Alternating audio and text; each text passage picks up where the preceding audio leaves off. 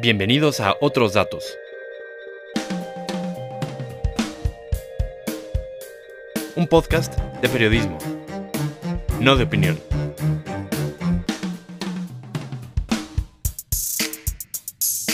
En este episodio, ¿con AMLO los capitales huyen?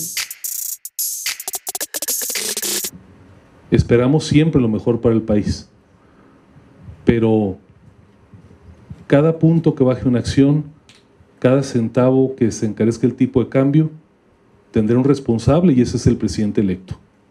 Hacemos votos. Ese fue Gustavo Diollos, presidente de la Confederación Patronal de la República Mexicana, uno de los organismos empresariales más importantes del país, reaccionando a la decisión que tomó hace casi un año el presidente electo Andrés Manuel López Obrador de cancelar lo que se estaba construyendo en lo que fue el lago de Texcoco y que era el nuevo aeropuerto internacional de la Ciudad de México.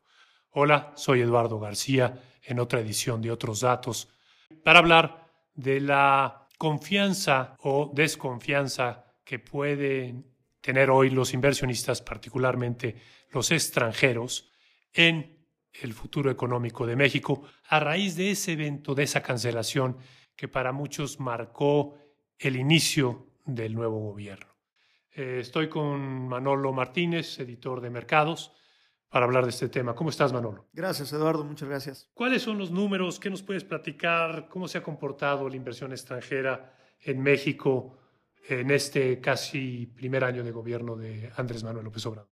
Pues la respuesta la dividiré en tres puntos. El primero en lo que se refiere a las bolsas, a la llamada renta variable el segundo al mercado de bonos, conocido como renta fija, y el tercero a lo que precisamente es la inversión extranjera directa, que pues en los tres casos lo que ha dominado es la cautela. Me parece muy bien esta división que nos das, Manolo. Entonces, e, en materia de bolsa,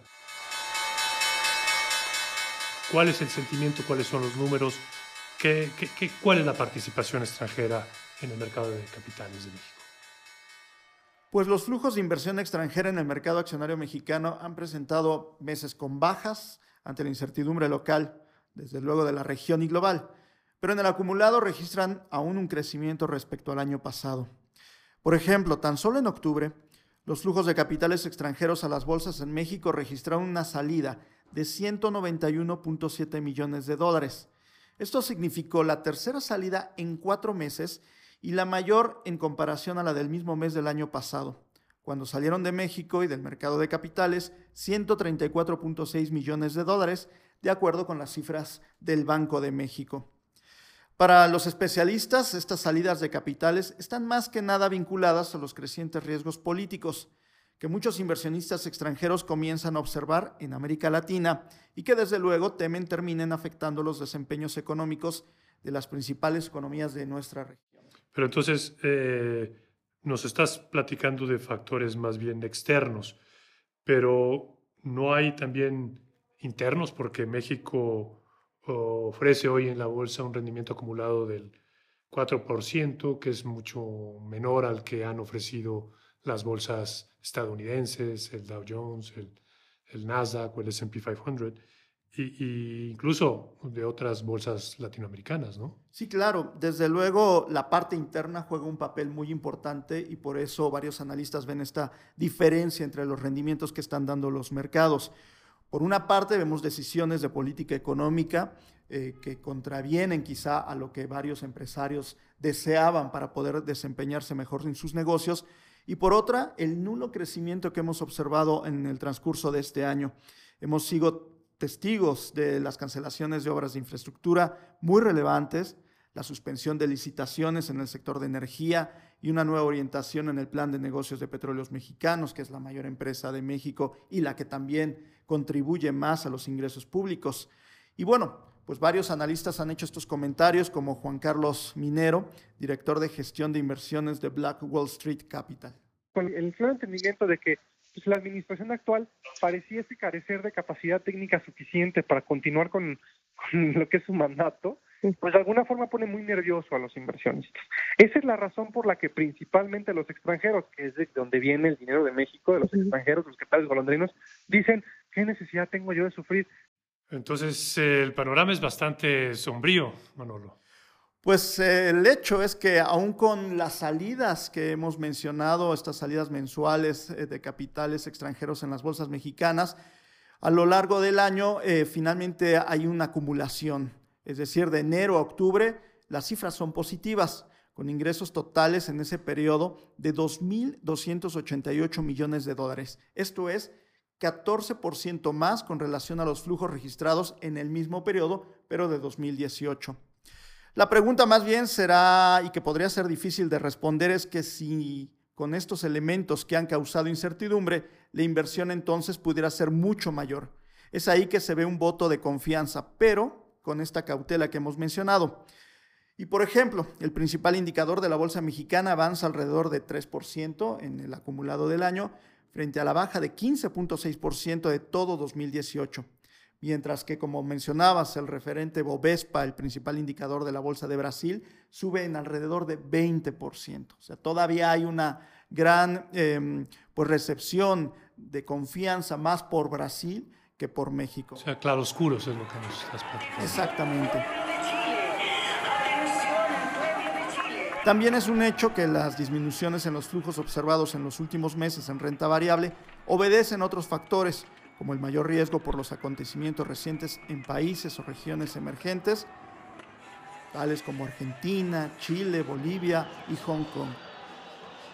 Escuchemos a Juan Manuel Lozada, él es estratega senior de Citibanamex, sobre por qué se va restando atractivo al mercado de capitales mexicano. No es atractivo por los temas políticos, ¿no? Es lo que le están huyendo un poquito. No es tanto por las empresas, que la evaluación de las emisoras es, está bien, ¿no? Bastante todavía incluso hasta cierto punto barato, ¿no? Pero el tema político a nivel región es lo que está pesando, ¿no?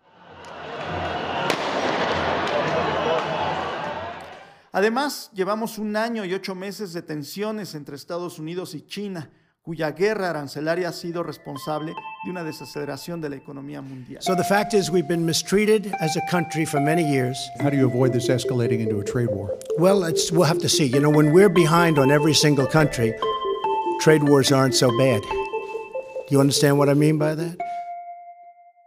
Pasemos entonces, Manolo, a la inversión extranjera en deuda. ¿Cómo está esta?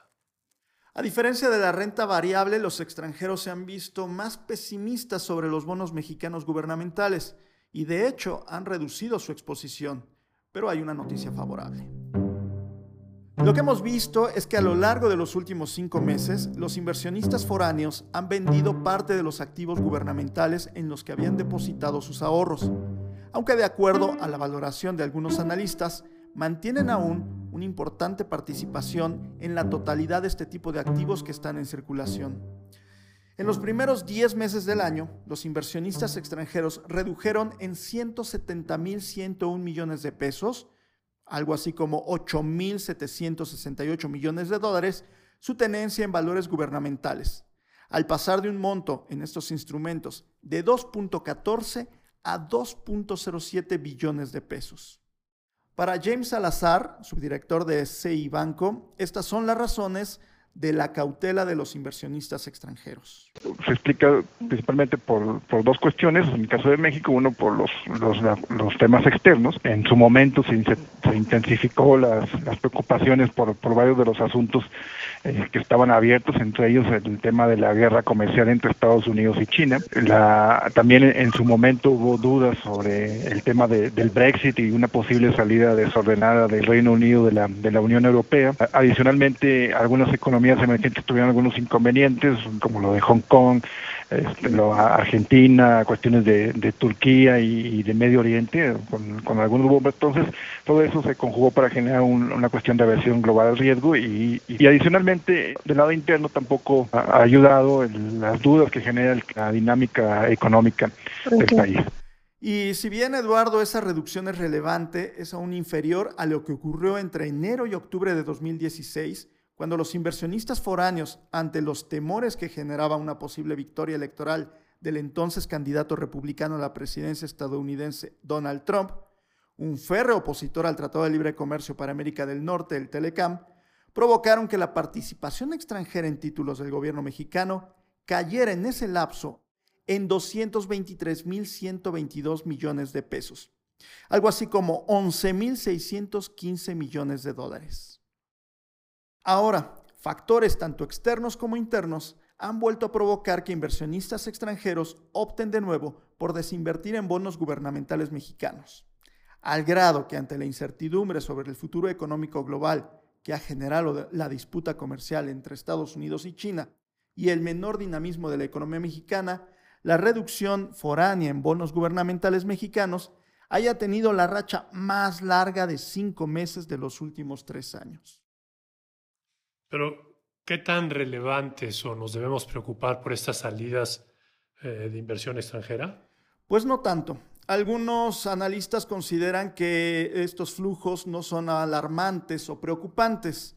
Y es que los montos invertidos en bonos mexicanos por parte de extranjeros representan el 27.5% del total que hay en circulación, lo que significa una reducción de 3.5 puntos porcentuales respecto al cierre de 2018, cuando la tenencia de extranjeros alcanzó el 31%. Para los especialistas, eh, los inversionistas siguen invirtiendo en deuda gubernamental mexicana por las altas tasas de interés que ofrecen esos instrumentos comparados con otros similares de países emergentes o incluso de economías desarrolladas, y la relativa fortaleza, desde luego, y estabilidad del peso mexicano. La mayor preocupación sobre posibles salidas adicionales de capitales extranjeros del país se está centrando ahora en políticas internas equivocadas que deriven en una degradación de la calificación crediticia del país. Es un riesgo alto. La evaluación se hace principalmente en términos de desempeño económico y si ven que, se puede volver insostenible en la parte del, gasto y de ingresos y superávit primario, eh, en automático pues lanzan la advertencia. Entonces, si la actividad económica es muy débil, pues es, muy probable que al menos a Pemex puedan haber ajustes y si están a ajustes a Pemex en automático se va a la deuda soberana también. Y es que la posibilidad de un recorte a la calificación soberana de México ha llevado recientemente a algunos analistas a recomendar, como lo hicieron los estrategas del Banco de Inversión estadounidense Morgan Stanley, alejarse de activos mexicanos, incluyendo los bonos gubernamentales y los de la empresa petrolera estatal Petróleos Mexicanos, que enfrenta una complicada situación operativa y financiera. Para esos especialistas, el riesgo de tener esos instrumentos financieros mexicanos es ya mayor al rendimiento que ofrecen. Ahí la diferencia. Qué interesante. Bueno, y hablando de la otra inversión, el tercer punto que creo que nos falta, la inversión extranjera directa o aquella que está invertida en fábricas, en oficinas, en muebles, en equipo. ¿Cuál es la situación en este caso de este tipo de inversión? Pues los números muestran también un optimismo cauteloso, pero son positivos. De enero a septiembre, la inversión extranjera en proyectos productivos alcanzó un monto de 26.056 millones de dólares. Esto es un 7.8% mayor a lo registrado en el mismo periodo de 2018, según este más reciente informe de la Secretaría de Economía. Que México es un país atractivo para la inversión extranjera, aun cuando eh, no hay tanta disponibilidad de capitales. De este total, el 45% de la inversión se dirigió a la industria manufacturera, 14% a servicios financieros y seguros y 11% al comercio. Pero como siempre, es prudente mencionar que el 55% de esos 26 mil millones de dólares es reinversión de utilidades y poco más de 36% son nuevas inversiones. El resto son cuentas entre compañías, cifras que no varían mucho respecto a la del año pasado, pero que evidentemente hay que todavía tomarlas con cautela porque son preliminares. Después de este análisis, ¿qué, qué podemos concluir entonces, Manolo? Bueno, básicamente que la inversión extranjera en México, pese a todas estas malas condiciones, sigue fluyendo sigue creciendo, aunque en el mercado de deuda hay estos retrocesos. Son comparables respecto al año pasado, donde también recordemos, a mitad de 2018 empezó también una mayor inestabilidad por los resultados electorales. Hay factores internos que evidentemente inciden en el ánimo de los inversionistas, como la falta de claridad en políticas públicas y el nulo crecimiento de la economía. Y hay riesgos hacia futuro, como son la revisión de la calificación crediticia de Pemex y del soberano, la falta de acuerdos en Estados Unidos por la aprobación del Tratado de Libre Comercio entre México, Estados Unidos y Canadá, el famoso TEMEC, la situación geopolítica de Latinoamérica que se ha presentado más difícil y con mayores retos, y el conflicto comercial entre China y Estados Unidos principalmente entre otros factores globales que desde luego influyen en el ánimo de los inversionistas. Lo más lo que se acumula esta semana. Exactamente. Gracias, Manolo. Al contrario, siempre es un gusto. Ahí lo tienen, nuestro análisis sobre la inversión extranjera en México.